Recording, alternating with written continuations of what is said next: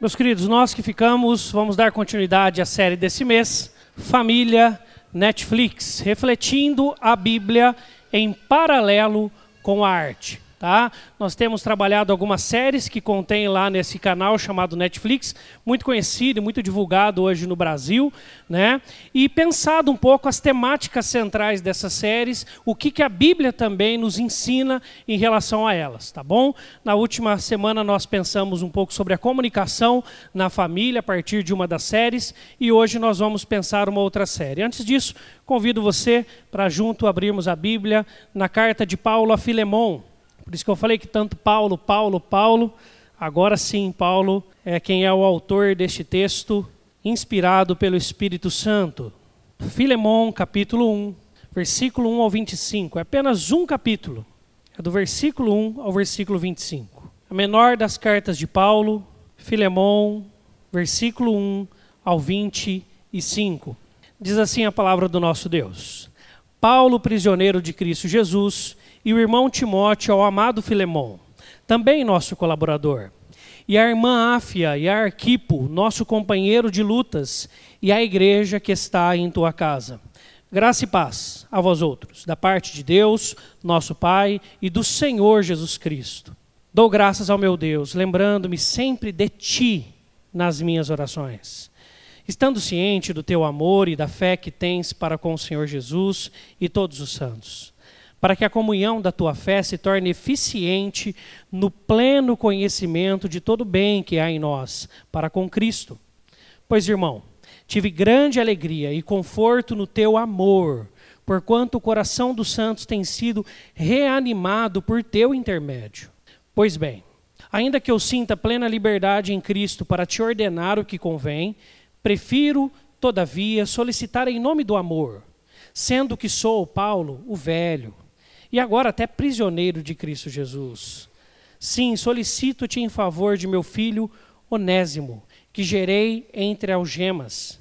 Ele antes te foi inútil, atualmente, porém, é útil a ti e a mim. Eu te envio de volta em pessoa, quero dizer, o meu próprio coração.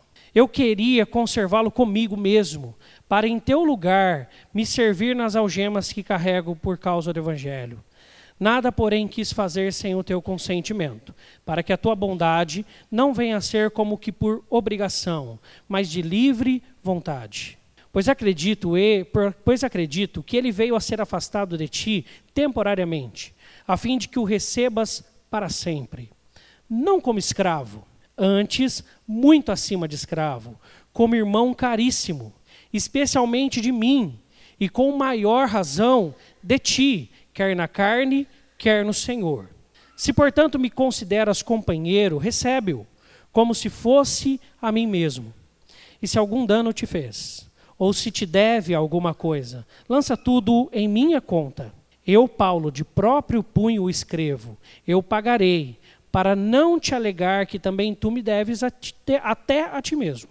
Se, irmão, que eu receba de ti no Senhor este benefício, reanima-me o coração em Cristo. Certo como estou da tua obediência, eu te escrevo sabendo que farás mais do que estou pedindo. E ao mesmo tempo, prepara-me também pousada, pois espero que, por vossas orações, vos serei restituído. Saúdam-te Epáfras, prisioneiro comigo em Cristo Jesus, Marcos, Aristarco, Demas e Lucas, meus cooperadores. A graça do Senhor Jesus seja com o vosso espírito. Vamos orar? Senhor, a graça do teu filho Jesus seja com o nosso espírito. E que assim possamos aprender que a escolha que fazemos pelo perdão em nossas vidas e famílias sempre será o melhor caminho, a melhor escolha, a única escolha de vida e luz que podemos ter. Em Cristo Jesus oramos. Amém. Meus irmãos, a série que nós vamos hoje ter como paralelo para a reflexão bíblica de Filemão é esta série aqui, Revenge. Tá? É uma série mais antiga, é uma série muito conhecida do grande público, porque a Globo também comprou os direitos dela e já transmitiu também, passava após aí o final do domingo, aí você assistia Revenge. Tá? E conta a história dessa moça que fica na frente aí, Amanda Clark, que ela, por causa de, de, uma, de uma falcatrua, de toda uma, uma arquitetação de um grupo de pessoas, em especial de uma mulher, essa que está atrás dela, ela então perde a sua família, o seu pai é preso, depois ele é tido como morto, e ela então também vai para a cadeia, ela passa por pesadas situações. Tá? E por causa disso, né, ela retorna para então, quando mais velha, isso na época de criança dela, ela retorna para então se vingar de todos aqueles que tinham promovido o mal contra ela. Perdão absoluto ou vingança mortal. Por isso, eu gostei muito dessa frase que ela que o autor escreve aí e usa, né, na fala dessa menina que vai chamar Emily, mas depois ela na verdade é Amanda que ele diz exatamente isso. Para o erro, a satisfação real só pode ser encontrada em um desses dois lugares: perdão absoluto ou vingança mortal. E antes mesmo de falar isso, ele cita um provérbio de Confúcio, um grande pensador, meio século antes de Cristo Jesus, que ele diz essa frase: quando você for empreender uma trajetória, um caminho de vingança, antes disso, faça algo, cave duas covas. Deixando claro que quando nós escolhemos pela vingança, o destino é a morte, não só daquele para o qual você se vinga, mas você mesmo.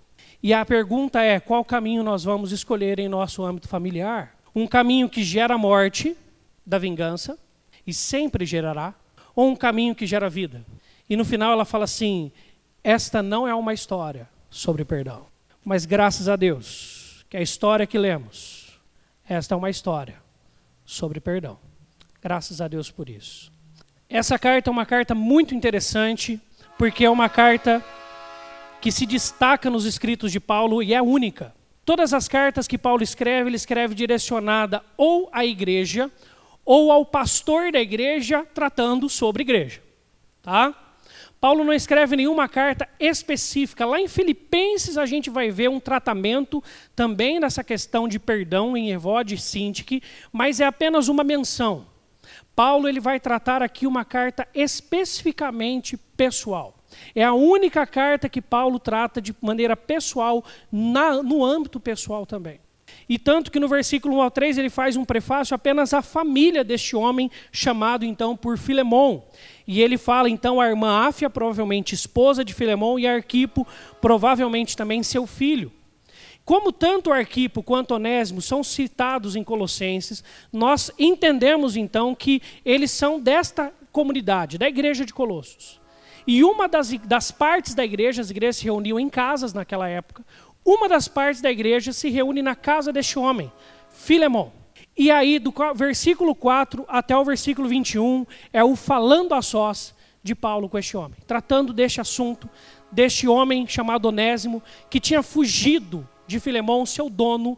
Naquela época, infelizmente, ainda a escravatura estava em vigor, e mesmo no âmbito cristão, apesar de com essa carta e em outras cartas ela ser bastante criticada, nós vamos ver então que Paulo está tratando o coração aqui de Filemão para ele perdoar o que Onésimo fez. O que Onésimo fez? Fugiu de Filemão. Ele era um escravo, fugiu, deu grandes dívidas para Filemão e foi embora. No meio dessa trajetória de fuga, ele encontra Paulo. Paulo então o acolhe, trata o seu coração, e o texto vai falar mais à frente que ele se converte no Senhor Jesus. Que Onésimo se transforma então um cristão depois que Paulo observa a verdadeira conversão de Onésimo, ele fala assim: agora você precisa fazer algo. Você precisa voltar para o seu dono Filemão, perdoá-lo, pedir perdão na verdade e aceitar o perdão dele, e eu vou intermediar esta situação. Eu vou intermediar essa situação. E é assim que nós conhecemos então esses integrantes dessa carta. E os integrantes são Filemão, o ofendido. Nós vamos ver isso no versículo 1. Versículo 10, Onésimo nos é apresentado, o ofensor. No versículo 1, 19, Paulo, alguém de fora que não tem a ver com aquela briga. Mas no versículo 1, 3, 5, 6, 8, 9, 16, duas vezes no versículo 20, versículo 23 e versículo 25, há um outro personagem principal nesta carta que é apresentado. E este personagem é Jesus Cristo. Jesus Cristo. Jesus Cristo. Paulo fala muito mais de Cristo do que de quem ofendeu ou de quem foi ofendido. Paulo fala muito mais de Cristo do que da situação. Paulo fala muito mais sobre Cristo do que de qualquer outro assunto na carta. Uma carta sobre perdão. Uma carta sobre perdão. Paulo mostra o dono do perdão. Paulo apresenta para a gente aqui o Senhor do perdão e aquele que pode então aplicar isso em nossa família. Mas, como eu coloquei aqui, quando a gente vai identificar o culpado, Pode ser que um pouco depois do final do ano eu precise comprar uns bodezinhos assim, né? Um pouco mais esticado para colocar na Lídia, né? E outro para colocar no outro filho que está chegando aí, filho ou filha, no final deste ano. E, e é verdade, essa história é muito antiga. E é interessante, depois, se você quiser se interessar, ou se você já assistiu essa série chamada Revenge, depois dessa fala que ela, a, a moça ali, é chamada de Emily, ela vira, a moça que está então ali no palco falando, ela fala: "Hoje eu quero falar de coisas que são de pré-históricas ou muito ancestrais ou muito antigas". Quando ela diz isso, ela começa a falar de um tanto de coisas, mas é verdade. Tão antigo quanto o fogo, quanto água, quanto tudo que existe é o pecado. E qual é a primeira história familiar após o pecado? Adão e Eva, um se virando contra o outro. A segunda história, Abel e Caim, um matando o outro. E a gente vê que depois os descendentes de Caim, depois a gente vai para Jacó e Esaú, depois a gente vai para Davi e seus filhos, depois a gente vai caminhando na Bíblia e vai percebendo que a família sempre foi um ambiente onde a raiva, o rancor, a falta de perdão, infelizmente, sempre estiveram ali e precisaram ser um vilão, um inimigo a ser combatido no âmbito familiar. E precisa-se ter muita atenção para que se combata ele, para que ele não tome proporções tão grandes que ele gere morte, talvez não física, tomara a Deus que não, mas que você mate a pessoa no seu coração. Para mim não existe mais. Para mim não existe mais. Nós precisamos pensar em qual caminho nós vamos querer escolher. Por isso, eu quero também lembrar de algo que é muito importante termos em mente. Na carta é simples, né? Filemão é ofendido, Onésimo é ofensor, mas por que é fácil? Porque é uma situação pontual. De fato, Onésimo prejudicou Filemão em ponto final. Esta é a situação. Mas na família já não é tão simples definir isso. Por quê? Porque se trata de relacionamentos. E no relacionamento não é tão fácil. Na verdade, é impossível definir o ofendido e o ofensor.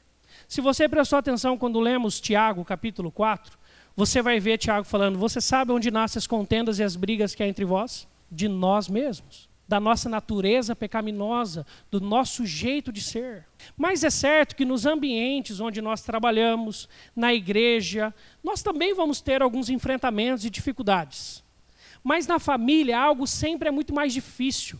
Você está o dia inteiro e convive muito tempo com a pessoa.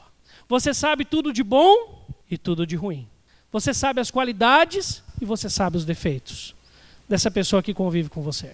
Por isso, no ambiente familiar, há sempre a pessoa, quando há essa briga, esse, essa crise, esse problema, e normalmente, isso não é sempre, mas normalmente quando alguém vem falar com você, a pessoa vai sempre colocar a culpa no outro, como se o outro fosse o culpado. Só que na família isso é impossível, isso é relacionamento. Por isso, sempre que você tiver a oportunidade de ouvir alguém falar de alguém que machucou ele dentro do ambiente da família, tenha algo em sua mente, ou se você foi ofendido dentro da família, pare para refletir com clareza e franqueza. Será que é só o outro lado que estava errado mesmo? Quando nós somos sinceros com o nosso coração, nós sabemos que isso não é verdade. Num relacionamento, não existe só um lado errado. Numa situação onde nós convivemos juntos, não existe só um lado errado. Os dois lados precisam de tratamento. A questão é como nós podemos então tratar isso segundo a carta. A carta nos mostra, em primeiro lugar, algo muito claro na carta. Uma vida com Deus nos fortalece para participarmos do perdão. Como nos fortalece? Preste atenção no versículo 5 e 7, quando Paulo fala para Filemão: Estando ciente do teu amor e da fé que tens para com o Senhor Jesus e todos os santos. Pois, irmão, tive grande alegria e conforto no teu amor, porquanto o coração dos santos tem sido reanimado por teu intermédio. Paulo ali era um grupo de um pequeno, era líder de um pequeno grupo da igreja. Um grupo de pessoas se reunia em sua casa todas as semanas e provavelmente ele era quem falava no grupo ou quem liderava o grupo. Era alguém muito importante nessa equipe. Era alguém que estava sempre à frente, sempre falando, sempre fazendo, sempre acontecendo. E por isso, Paulo fala: é isso que vai te dar forças para você agora perdoar o Onésimo. Mas não só aquele que precisa perdoar é que é fortalecido quando tem seu relacionamento com Deus, mas também aquele que precisa pedir perdão. Preste atenção o que Paulo diz em relação ao Onésimo. Sim, solicito-te em favor de meu filho, Onésimo, que gerei entre algemas. Ele antes te foi inútil, atualmente, porém, é útil a ti e a mim. Não como escravo, antes muito acima de escravo, como irmão caríssimo, especialmente de mim, e como é a razão de ti, quer na carne, quer no Senhor. A garantia que Paulo tem de que Onésimo sairia da sua presença ali e não iria fugir, apesar de nós não termos o resultado final dessa história. É uma carta que está indo. A certeza é que essa carta chegou. Então Onésimo chegou lá. O que aconteceu a gente não sabe. Mas Paulo tem essa coragem de mandar Onésimo para Filemão, exatamente pelo motivo de que Onésimo agora tem Jesus no coração. De que o Espírito Santo está lá. Como João nos diz, uma das grandes provas do amor de Deus por nós é que ele nos deu do seu Espírito. A única forma de nós perdoarmos é quando o Espírito Santo reina em nosso coração. E também de pedirmos perdão de termos a humildade necessária para chegarmos e pedir perdão. Mas ainda existe terceira, um terceiro personagem que é Paulo. Paulo é esse de fora, mas ele diz: Paulo, prisioneiro de Cristo, prefiro todavia solicitar em nome do amor, sendo que sou Paulo, o velho e agora até prisioneiro de Cristo Jesus. Prisioneiro de Cristo Jesus. Paulo só faz tudo isso porque ele entendeu quem ele era em Cristo Jesus.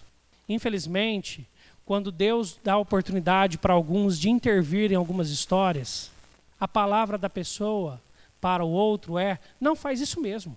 Fez contra você, faz o mesmo. Briga mesmo. Estou junto com você. E o incentivo é pela briga e não pelo perdão. Paulo ele fala aqui: eu sou cristão. E por ser cristão eu entendi uma coisa: eu preciso estar ali para ajudar pessoas que estão em guerra. Por isso, quando Deus se envolve nessas relações e quando nós ouvimos a voz de Deus, porque uma coisa é certa, meu irmão: se você assistiu essa série ou qualquer outra, ou você não precisa ter assistido série nenhuma, se você conhece um pouquinho de vida, você sabe muito bem. Para perdoar é muito mais difícil do que se vingar. Normalmente eu ouço uma frase que as pessoas dizem assim: ai, aquela pessoa perdoa porque ela é muito boazinha. Tadinho dele. Todo mundo faz ele, desculpa a expressão, de bobo. Todo mundo faz ela assim, sabe? Tadinho dele, tadinho dela. Ele é muito inocente, ela é muito inocente. E as pessoas começam a tratar o perdão como se fosse uma coisa dos fracos.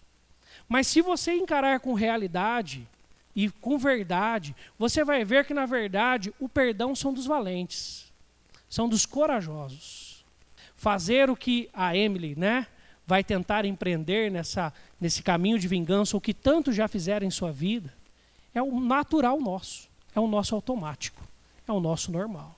O forte é aquele que decide ser como Jesus e virar e falar assim: eu vou perdoar. Esse não é o fraco, esse é o forte. Esse é o cristão. Por isso que um relacionamento com Deus nos fortalece para nos envolvermos numa, num caminho de perdão. Por isso, nós precisamos entender também como que nós devemos então buscar esta este momento. Me perdoa? E quanto isso é valioso? E quanto isso é valioso? Uma coisa que eu sempre falo é que todas as famílias têm as suas histórias. Mas não tem nenhuma família que só tem história perfeita, né? Como diz a música, família, família, né? Deixando claro que toda família tem seus problemas. Tem uma coisa que não dá para se esperar, é uma família perfeita. Eu lembro bem quando eu morava em Campinas, o, um tio meu foi até a casa do meu avô e ali eles tiveram uma briga de solavancos e de crises, de uma terrível briga ali. E aí, nós que sempre, todo Natal, estávamos juntos e era sagrado para a família passar aquele almoço de Natal comendo pernil juntos, passamos dez anos distantes. Dez anos distantes. Porque essa briga foi terrível lá em casa. Do meu tio com meu avô. E a família dele se afastou desse nosso famoso almoço de domingo. Certo é que, pelo agir de Deus misericordioso, Deus foi tratando um coração do meu avô, do meu tio, vai aqui, vai ali, né? Depois de muito tempo, nós podemos novamente ter o almoço de domingo juntos. Poucos anos após meu avô faleceu, graças a Deus. É uma das maiores alegrias que eu tenho na minha vida de ter podido viver uns últimos anos ali, tendo meu tio lá com a gente no almoço. A família dele já não vinha muito tanto, né? Era muito ligado com o outro lado da família, mas o meu tio, que tinha sido o pivô do problema junto com o meu avô, que era o outro lado do problema, tinham se perdoado e tocamos o barco em frente. Toda família tem essas histórias. Mas nós sabemos como elas são tristes e dolorosas. E às vezes, cinco minutos bem pensados, em silêncio, quietos, prontos a perdoar, geram muito mais resultados do que dez anos de tristeza, solidão, crises, choros, e remorsos. O perdão são para os fortes. E por isso nós precisamos sempre estarmos muito alinhados em Deus, muito fortalecidos nele, para aprendermos a perdoar, para aprendermos a escolher certo. O caminho de vida, não de morte. Como nós podemos fazer isso também? A carta nos ensina a como então exercitarmos o perdão e dá algumas dicas para a gente. Primeiro, o que é muito interessante de Paulo no versículo 13, ele diz o seguinte: Eu queria conservá-lo comigo mesmo, para que em teu lugar me servir nas algemas que carrego por causa do evangelho. Nada, porém, quis fazer sem o teu consentimento, para que a tua bondade não venha a ser como que por obrigação, mas de livre vontade. Mas de livre vontade. Paulo então nos mostra este primeiro ponto muito importante, a necessidade do reencontro. Porque em muitas famílias existe o famoso panos quentes. Né? Você conhece bem essa expressão. Vai colocando panos quentes ali, coloca mais um paninho, coloca mais outro paninho. Quando vê, já está tudo degringolado. Tudo já foi embora. Essa ideia de que o tempo apaga tudo. Não, deixa que o tempo, o tempo vai tratar essa situação. Normalmente é um caminho muito, muito arriscado e muito errado. Não, não precisa pedir perdão, não precisa literalmente falar do assunto. Não, não, já, já, já acabou, deixa para lá. Nós precisamos ser e pedir para Deus essa coragem de enfrentarmos esses assuntos, para falarmos, colocarmos em pauta eles, expressarmos a nossa dor, pedirmos perdão, ouvirmos o perdão. Nós precisamos do reencontro. O reencontro é algo importantíssimo e Paulo sabe disso. E Paulo sabia muito bem, pelas regras e leis daquela época, que isso poderia causar a morte de Onésimo. Onésimo era um escravo, ou seja, Filemão era seu dono, poderia matá-lo literalmente. Mas Paulo sabia que não havia nenhum outro caminho a se tomar. Não existe outro caminho que não o reencontro. Que não esse momento onde os dois chegam juntos para conversar. Onde as coisas são colocadas às claras e as coisas então são apagadas e tocam-se em frente onde não se esquece, mas não dói mais. Não dói mais. Mas além disso, nós vamos ver Paulo mostrando para a gente também a importância do tempo. Paulo primeiro recebe Onésimo. O texto vai nos dizer que ele passa um tempo com Onésimo. Ele trata do coração de Onésimo. Ele faz com que Onésimo tenha algo importantíssimo, fala de Jesus para ele, até que Onésimo se converta no Senhor Jesus. Depois que tudo isso ocorre, então aí sim, ele pega e fala: agora você vai, mas vai logo. E trata com o Filemão dessa situação, e eu vou intermediar aqui. Por quê? Tem algumas pessoas que usam de um recurso que é muito mais do ambiente infantil do que do ambiente adulto. Não sei se você já viu uma criança machucar a outra, e por ser cristã, até em ambientes de igreja, né? Ele chega para o outro e fala assim: Você me perdoa? Aí o outro fala assim: Não, eu estou bravo com você. Você me machucou. Aí o outro que pediu perdão fala assim: Eu já fiz minha parte, o problema é teu, vai, sai correndo. A toda vez já, já pediu perdão. E tem gente que usa desse artifício, quer pedir perdão à força e tal, não deixa as coisas amenizarem, não quer conversar logo do assunto assim que a briga aconteceu. Calma, respira. Um tempo é necessário para que as emoções se coloquem no seu devido lugar. E ali haja mais razão e histórico de tudo que já aconteceu, de todo o saldo que essas pessoas têm com a gente, de tanto que já fizeram bem. Aquela hora erraram, acontece. E aí a gente tem capacidade de enxergar muito mais amplo do que aquela questão em perdoar. Mas também a gente tem que tomar cuidado para não deixar o tempo passar demais. Porque senão a, existe uma crise que vai sendo gerada tão grande que às vezes começou com um problema deste tamanho, a tal da bola de neve, que quando chega no momento está tão grande que se você perguntar para o casal, para o pai, para o filho, para os filhos, para os irmãos ou para quem for na família, por que, que vocês estão brigando? Eu não gosto do meu irmão que, que você não gosta? A pessoa vai olhar para você e falar assim: a, a gente nunca se deu bem. E vai inventando expressões assim, mas não sabe por quê. Não sabe nem de onde começou toda a crise. Não sabe nem de onde vieram os problemas. Não sabe nem aonde o racha aconteceu. Temos que chegar mais cedo.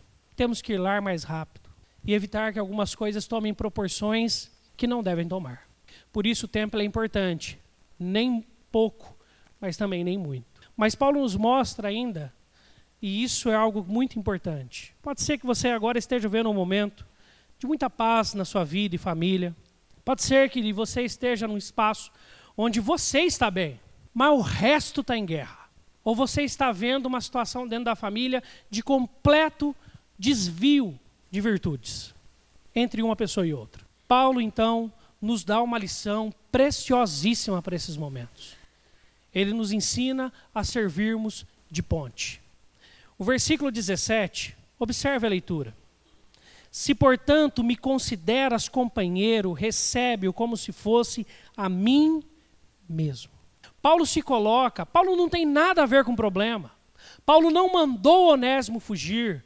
Paulo não tem culpa, talvez até das dívidas que Onésimo promoveu a Filemão, porque fala que antes ele era inútil, ou seja, ele era ruim, escravo ruim, camarada que não fazia nada que devia fazer. Paulo não tinha culpa nenhuma. Ou talvez do trato desregrado ou mal educado de Filemão para com ele. Paulo não tinha culpa. Paulo podia ter, quando Onésimo chegou nele, falou assim: Ah, fica aqui, você está me ajudando, vamos tocar o barco. Larga Filemão para lá. Perdoa no coração que tá bom. Né? Algumas pessoas dizem, perdoa no coração que tá bom. Às vezes sim, às vezes vai ser a situação, mas são situações tão específicas que tem que ser conversado caso a caso.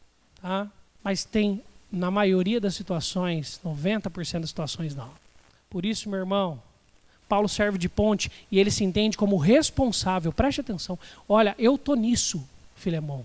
Estou colocando o meu nome nessa situação. Eu tenho responsabilidade com essa situação. Paulo perde um ajudante no momento onde está na cadeia para que uma pessoa possa perdoar a outra. Ele se entende por responsável.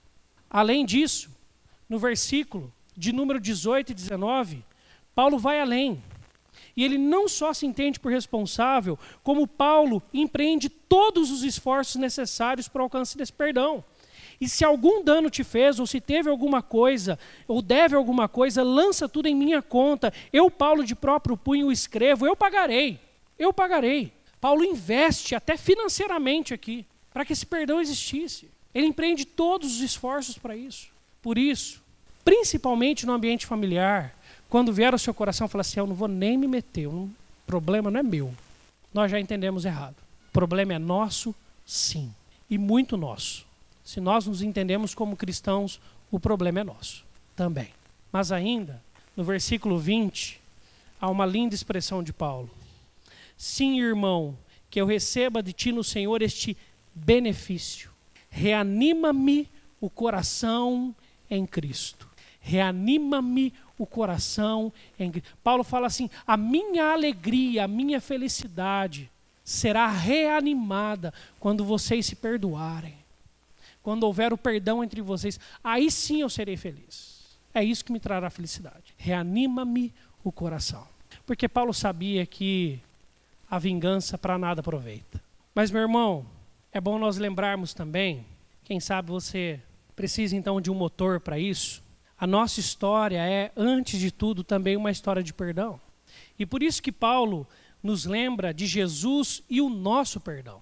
Paulo cita o nome de Jesus Cristo 11 vezes durante os 25 versículos da carta, para nos mostrar que no início, meio e fim de todo o processo de reconciliação está em Deus. Tudo está em Deus. Se você trouxer Deus para os processos de reconciliação, você não precisará nem trazer, ele já estará lá.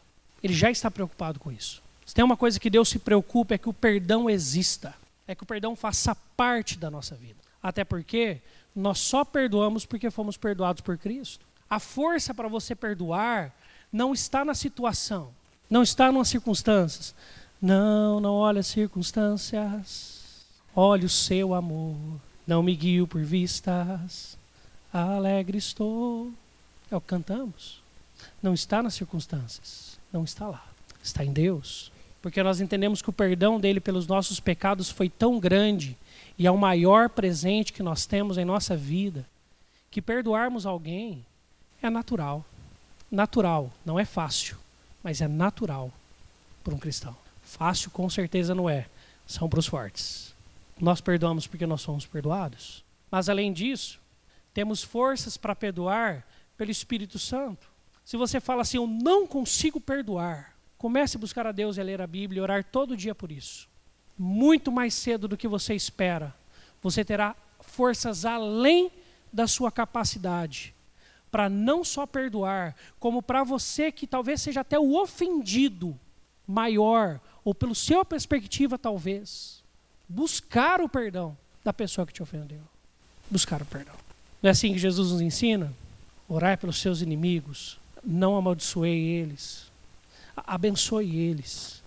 E Jesus é o primeiro a nos mostrar isso quando lá na cruz, quando ele não olhava só para aqueles que estavam lá, olhava para nós também, seus eleitos. Ele virou e falou: Pai, não impute sobre eles esse pecado, eles não sabem o que fazem. Eles não sabem o que fazem. O poder vem do Espírito. Mas ainda, nós somos consolados e libertados quando perdoamos ou quando pedimos perdão pelo próprio Deus. Porque perdão gera perda, naturalmente. Filemão ia ter que perder um escravo, se você prestou atenção na leitura. Porque Paulo fala assim: liberte ele da escravidão. É isso que Paulo está falando no texto. Filemão ia perder uma propriedade. Filemão ia perder todo esse tempo que ficou sem Onésimo. E se alguma coisa ele tinha feito antes, ele ia perder. Porque ele sabia bem que Paulo dificilmente conseguiria pagá-lo. Porque estava na prisão e já estava no final do seu tempo. Todo perdão gera perda. Agora todo perdão gera ganho. E o ganho ele é muito maior do que a perda. Para todos aqueles que já experimentaram, sabem muito bem disso. Como o reverendo Hernandes Dias Lopes nos deixa muito claro numa frase tão famosa dele, que você não perdoar alguém é você tomar um copo de veneno esperando que o outro morra, esperando que a morte aconteça com o outro. Só traz amargura e rancor. Quando nós perdoamos de verdade, perdão absoluto, nós nos libertamos e somos consolados por Deus nisso. É um momento da celebração de Deus em nós e entre nós. Por isso, meu irmão, minha irmã, a gente poder concluir hoje à noite. Escolha certo.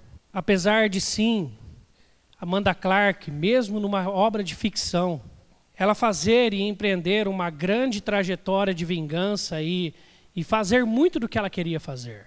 No último episódio, no finalzinho, ela vai dizer o seguinte: Agora eu sei que a vingança traz apenas escuridão. Eu não consegui ver a luz até seguir o conselho do meu pai de tentar perdoar. Não é fácil, mas meu pai me disse uma vez que nada que vale a pena é, mesmo numa obra de ficção, que tem por título Vingança. Apaga essa luz aqui, por favor. Queria que você lesse comigo este versículo de João 13, 35. Vamos ler todos juntos?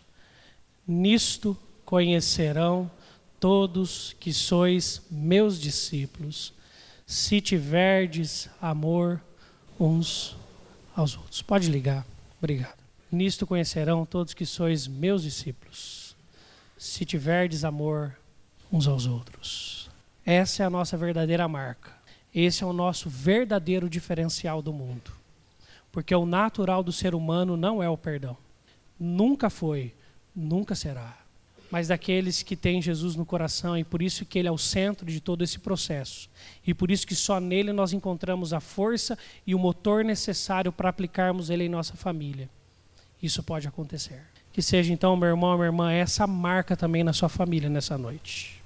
Que seja uma marca que as pessoas identificam na sua casa, que é uma casa normal como todas as outras. Lá briga, lá a gente fica com bico, lá a gente discute, Lá a gente discorda, é tudo igual, tudo igual. Só muda o endereço. A diferença é o que nós fazemos com tudo isso que está acontecendo lá em casa. Se nós temos a capacidade de voltar e falar assim: ah, desculpa aí, me perdoe. Olha, falei de forma muito áspera. Por isso, quando a comunicação não dá certo e há problemas de crise, nós precisamos aplicar o perdão. Nós precisamos aplicar o perdão. Eu queria orar por você nessa noite. Queria convidar você a fechar os olhos nesse instante. E eu queria orar por você que quer se envolver com perdão. Quer você se considere um ofendido ou ofensor, ou os dois. Quer você observe que você pode servir de ponte numa situação de desgaste, de dificuldade, de falta de alinhamento. Eu queria orar para que Deus então nos fortalecesse nesse instante. Aquele que quiser então que nós oremos nesse sentido. Queria convidar você para ficar em pé nesse instante. Vamos orar. Obrigado, Deus, porque o Senhor já nos perdoou na cruz. O perdão já nos foi garantido não pelo que somos, não pelo que faremos, porque o Senhor sabe que, mesmo sendo pecadores, nós continuaremos a pecar contra Ti, mas o Senhor já nos perdoou e nos amou totalmente na cruz. Deus, que esse amor então nos impacte a tal ponto que nós possamos então apresentá-lo àqueles que moram conosco em nossa casa, a entregar àqueles que participam da vida com a gente em qualquer ambiente. Que o Senhor possa derramar sobre nós todas as forças vindas do Teu Espírito Santo, para que nós sejamos fortalecidos nele, nós encontramos, encontremos toda a graça do Senhor para perdoarmos, para pedirmos perdão, que o Senhor quebra em nós todo orgulho, nos dê humildade, como nos foi falado aqui nos textos lidos, para sermos mansos e pedirmos perdão são desses do teu reino, Pai. O Senhor nos convidou para isso. Assim, Deus também usa esses que se levantaram, não porque estão neste processo, mas porque querem se envolver como ponte entre pessoas que estão desalinhadas, entre pessoas que estão brigadas, entre pessoas que estão viradas umas pelas umas contra as outras. Que então nas nossas casas nós possamos ver pessoas, Senhor Deus, servindo de ponte, de laço, de união, se entendendo como responsáveis neste processo. Usa com sabedoria cada um que se levantou, Senhor. E que nós possamos desfrutar do perdão que vem do Senhor na história da nossa família. E sermos libertados pelo perdão. Assim oramos em Cristo Jesus. Quero convidar todos para ficarmos em pé e recebermos a bênção de Deus. E agora, irmãos e irmãs, ide em paz. Que a graça do nosso Senhor Jesus Cristo o amor de Deus, nosso Pai, a comunhão, as forças do Espírito Santo, esteja com cada um aqui presente para exercitar o perdão que já nos foi alcançado naquela cruz. E sobre todo o povo de Deus espalhado pela terra, hoje para sempre. Amém, amém.